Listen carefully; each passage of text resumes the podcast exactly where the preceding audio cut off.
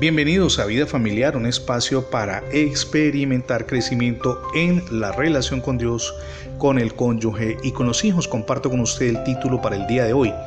¿Qué es la gracia de Dios? Con frecuencia imaginamos a Dios como un ser preocupado únicamente en sorprendernos en cualquier error para inmediatamente castigarnos. Pasamos por alto el hecho de que es un Dios amoroso preocupado por ayudarnos, perdonar nuestros pecados y darnos una nueva oportunidad. Eso lo hace por gracia. Ahora, usted ha experimentado la gracia de Dios.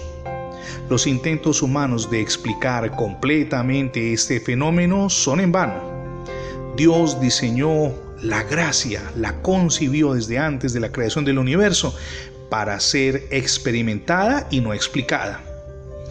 En la Biblia, leemos en Primera de Corintios capítulo 1 verso 3 que Pablo escribe, gracia y paz a todos ustedes. Es un verso tremendo y cuando continuamos leyendo en el verso 5, por ejemplo, leemos que la gracia tiene un efecto enriquecedor en nuestras vidas. Supongamos que Dios no nos capacitara para enseñar y aprender las cosas espirituales, pero, oígame bien, por la gracia, dice Pablo, fueron ustedes enriquecidos en Él, en toda palabra y en toda ciencia. Cuando avanzamos un poco más en el verso 6, el apóstol Pablo sugiere que la gracia nos capacita para tener el testimonio conveniente para todas las personas.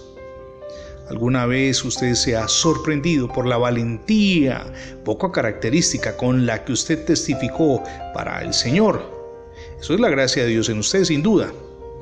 De acuerdo con el versículo 7, estamos leyendo ese capítulo 1 de Primera de Corintios, leemos allí que la gracia de Dios nos ha dado todo lo necesario para el servicio cristiano. Y dice Pablo, de tal manera que nada les falte en ningún don. Mi amigo y mi amiga, esto es emocionante. Y lo emocionante de este verso es que la gracia no deja de capacitarnos permanentemente para servir a Dios con excelencia. Ahora no faltará aquel incrédulo, eh, incrédulo que nos dice, eso no podemos pagarlo, es decir, se refiere a la gracia. Otro dirá, nuestro presupuesto no permite que obtengamos la gracia. Y alguien más, que no faltan por supuesto, diría, tendremos que arreglarnos con lo que tenemos tales planteamientos de aquellos que no conocen la gracia de Dios nunca se escuchan, por supuesto, delante de la presencia de Dios, porque Él que nos ama nos da la gracia y cuando nos revela en el corazón que es su manifestación de amor, de misericordia, de bondad, expresada en la gracia, sin duda entendemos que no es necesario que sigamos culpándonos en esa condición en la que quizá hemos vivido hasta hoy, porque Satanás ha querido acusarnos y mantenernos atarnos atados al pasado. No, ya somos libres por gracia, por la obra de Dios. Además, aunque somos humanos y por naturaleza eh, tendemos a temerle a lo desconocido, la gracia nos capacita para que ustedes y yo esperemos con expectación, como dice el apóstol Pablo, la manifestación de nuestro Señor Jesucristo.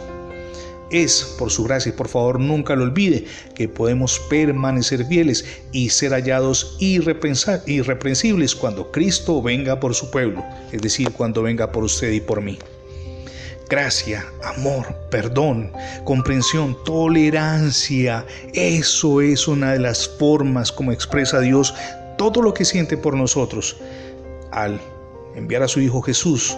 Por gracia perdonar nuestros pecados y darnos una nueva oportunidad. Por eso nosotros no podemos ser insensibles y no perdonar a nuestro cónyuge cuando falla o a nuestros hijos cuando incurren en algún equívoco.